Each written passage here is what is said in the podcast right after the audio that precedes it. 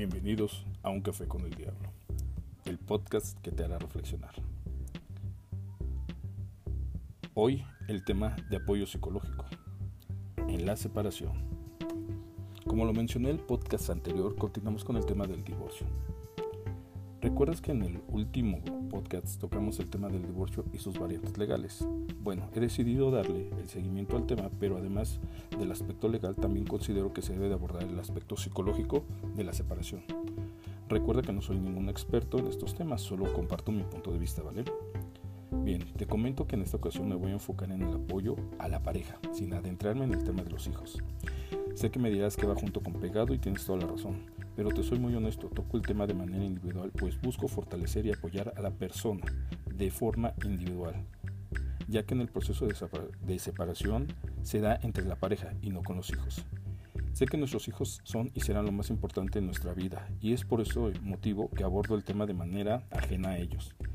Te menciono esto porque la atención para con ellos debe de ser diferente el trato hacia ellos debe ser diferente. No tienen por qué ser moneda de cambio en un pleito legal. Así que he decidido hacer un tercer tema de apoyo para ellos, de cómo se puede manejar la separación ante ellos. ¿Vale? Precisamente para dejar en claro que el problema es entre adultos y no como pareja. Perdón, el problema es entre adultos como pareja y no como mamá y papá.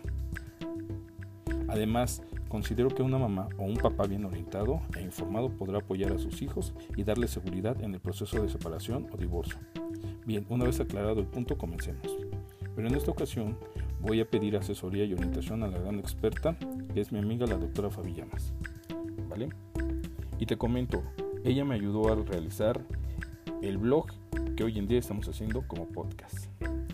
Ahora sí, antes que nada debemos definir dos cosas qué es separación y qué es divorcio. Ok, la separación es simplemente la desvinculación de la pareja, ya sea física y o emocional. Puede que uno de los dos deje el lugar o simplemente se pongan de acuerdo en ya no tener una vida como pareja. La característica principal es que una separación no es el fin de un matrimonio de manera legal, aunque sí tiene algún peso legal para ciertas circunstancias jurídicas. Bien, ahora el divorcio. El divorcio es el finiquitar de manera legal el vínculo del matrimonio, Así que sí existe un peso legal, pues en algunas ocasiones el divorcio se da a través de un juicio, pues ambas partes pelean con argumentos y además se aplican las condicionantes legales con las que se lleva a cabo el matrimonio. Aquí por ley se puede asignar una pensión en caso de que se requiera, además una asignación de patria potestad para los hijos menores y una repartición de bienes si es que se eh, generaron durante el matrimonio y de acuerdo a las condiciones legales con las que se haya hecho la unión.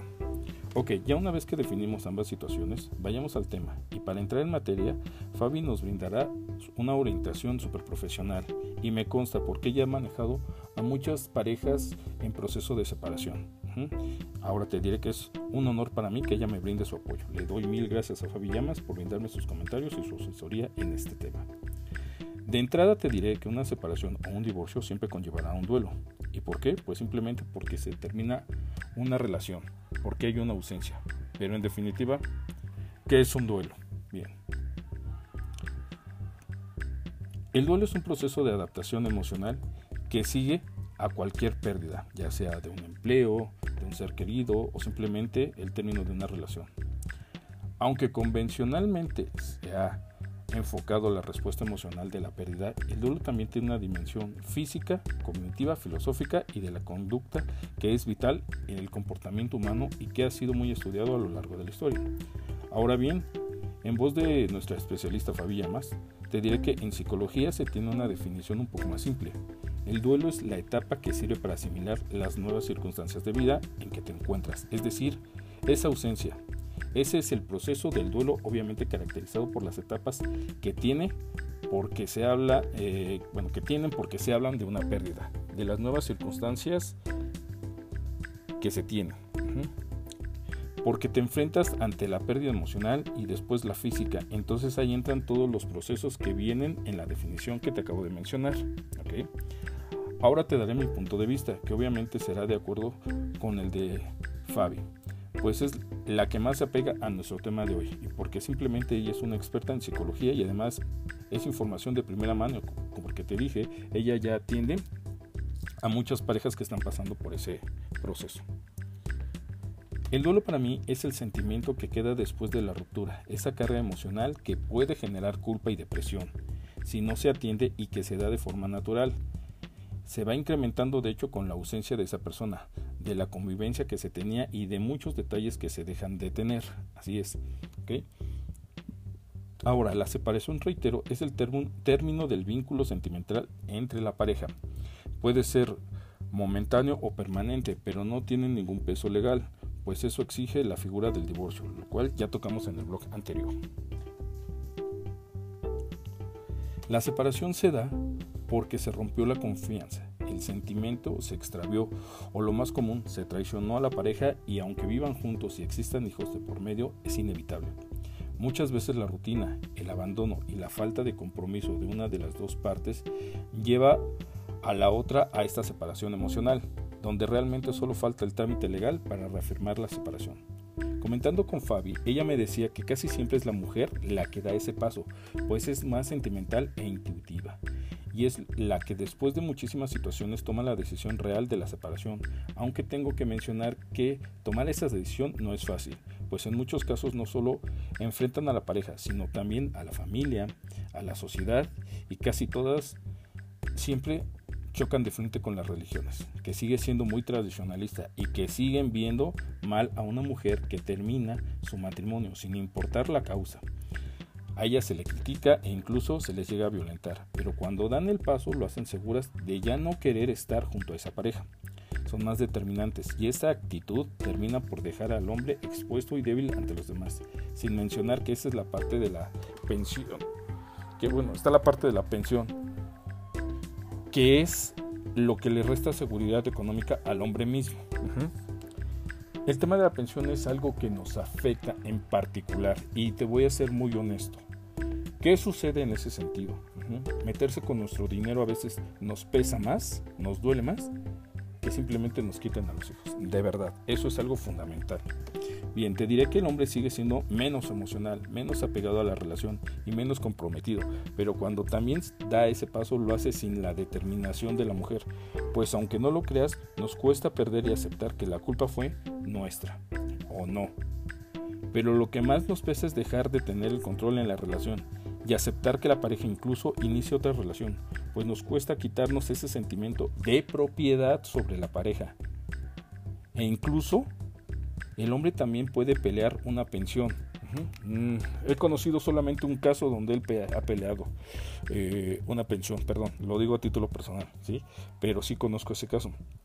Porque nuestra sociedad implica que el hombre sería un mantenido si una mujer le da una pensión aunque fuera legal, aunque se lo mereciera, pero aún seguimos teniendo esa idea retrógrada de que nosotros debemos de mantener. También podemos ser excelentes amos de casa y excelentes padres, dependiendo, claro, pero bueno, aquí es cuestión de criterios y tristemente es cuestión de una cultura tradicionalista. Bien, por estas situaciones es que se debe de dar un apoyo emocional y profesional para atender esta situación, aunque la gran mayoría de personas crean que es mejor desahogarse con las amigas, que simplemente nos dirán cosas que nos hagan sentir mejor o peor, pero que no llegarán al raíz del problema. Es decir, preferimos a veces tomarnos un café, ponernos una borrachera, eh, escuchar música, rodearnos de personas que a lo mejor están pasando por la misma situación o ya pasaron, ¿sí?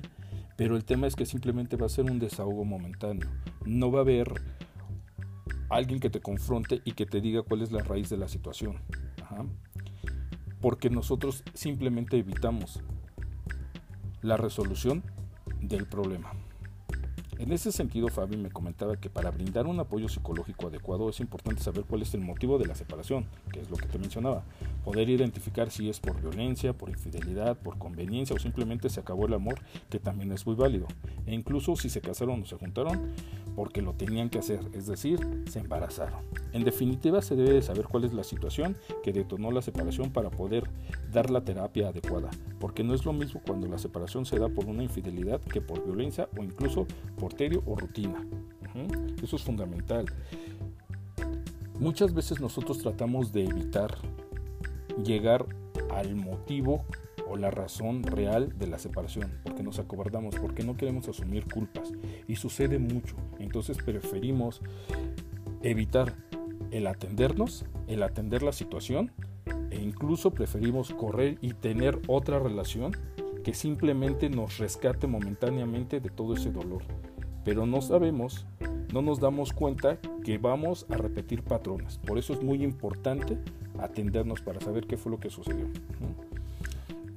Antes que nada debes de entender que muchas veces venimos arrastrando situaciones familiares, creencias y o culpas y todo esto lo llevamos a nuestra relación. En otros casos vemos que el vivir juntos casados o no, es el escape de situaciones familiares dañinas. Y pensamos que salirnos de casa es para mejorar, pero no nos damos cuenta de que lo que llevamos con nosotros termina por afectar la relación. Todos estos factores se multiplican por el doble, ya que nuestra pareja también trae lo suyo, y cuando nos juntamos eso se vuelve una bomba emocional de tiempo. Es por eso que se debe reconocer que una relación bajo estas características es muy difícil que prospere, y más si no estamos dispuestos a aceptar que tenemos problemas y trabajarlos para poder superarlos. Recuerda que en la etapa del noviazgo solo nos conocemos eh, simplemente lo que permitimos que la otra persona vea. Pues no es lo mismo la convivencia de un par de horas en casa de los papás que ya ser cabeza de familia y convivir todos los días lidiando con la responsabilidad de tener hijos, como en definitiva también gastos y demás responsabilidades. Ok, ni Fabi, que es la experta, y mucho menos yo, que solo doy mi punto de vista, nos atreveríamos a dar una solución mágica para evitar una separación dolorosa. Pero sí podemos comentarte que para cualquier situación es muy importante la comunicación mutua y honesta, donde si una de las partes se siente incómoda por algo, lo diga de manera adecuada y respetuosa, y que la otra parte esté dispuesta a escuchar, también de manera educada y respetuosa, considerando que siempre habrá profesionales como Fabi Llamas que nos podrán brindar el apoyo y su conocimiento para poder seguir con la relación o terminarla de la mejor manera para todos. Considera que las terapias se dan para solucionar problemas, pero también se pueden dar para evitar dichos problemas. El ir a un apoyo psicológico no quiere decir que estés loco o loca, simplemente es para saber que emocionalmente podremos tener una, una carencia o alguna afectación que no nos permita generar la empatía adecuada con la pareja. Hoy en día existen diversas terapias profesionales y alternativas que sirven para mejorar nuestra calidad de vida, tanto en lo individual como en lo familiar, así como en la pareja.